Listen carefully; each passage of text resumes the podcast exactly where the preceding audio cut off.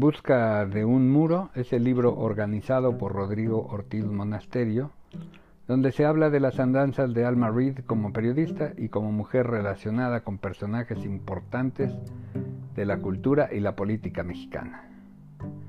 Pensado por el compilador, que termina siendo autor de un peculiar documento, como un texto donde se hable del círculo délfico, este relacionado con los estudios de la antigua Grecia, no deja de establecer aspectos filosóficos relacionados con el ruso Ouspensky, el muralista mexicano José Clemente Orozco, el poeta José Juan Tablada, pero sobre todo del político visionario Felipe Carrillo Puerto.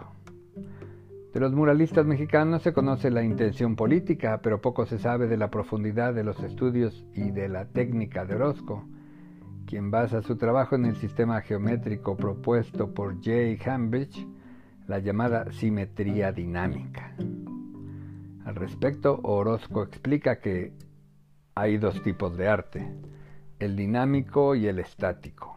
Al primer tipo corresponde el de los egipcios y el de los griegos, en las épocas de madurez. Al segundo, el arte de todos los demás pueblos, sin excepción. Las formas creadas por los primeros son dinámicas porque contienen en sí mismas, por su estructura, el principio de acción, de movimiento y por tanto pueden crecer, desarrollarse y multiplicarse de un modo semejante a las del cuerpo humano y a las de los demás seres vivientes.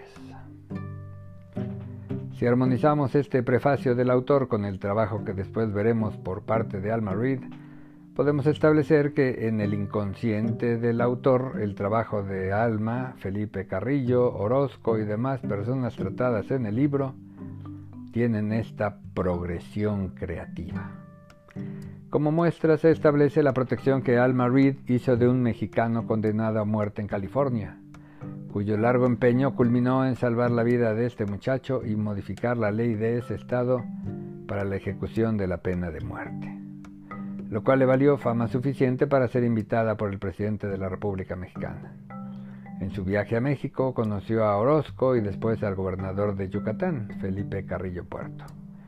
La mera descripción de Carrillo hace de este libro un elemento valioso, no solo por sus actos oficiales fácilmente documentables, sino por la descripción de la presencia física y del alcance que entre los yucatecos adinerados tuvo que Carrillo llegara a la gobernatura.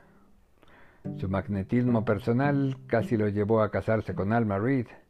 Entre las aportaciones que hizo el gobernador Carrillo fueron las escuelas nocturnas para adultos. Hizo una prisión modelo con ideas tan avanzadas que el Estado de Nueva York envió una comisión para estudiarlas.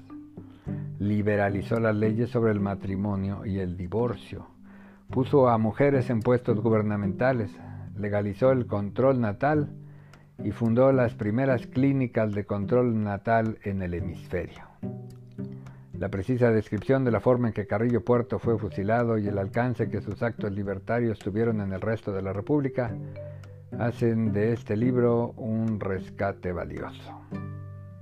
La recuperación de la historia y la revaloración de figuras como Felipe Carrillo Puerto y Alma Reed muestran que en la política y en el arte en realidad existe el acto dinámico, que se extiende en el tiempo como las ondas en el agua, incluso sin que sean visibles.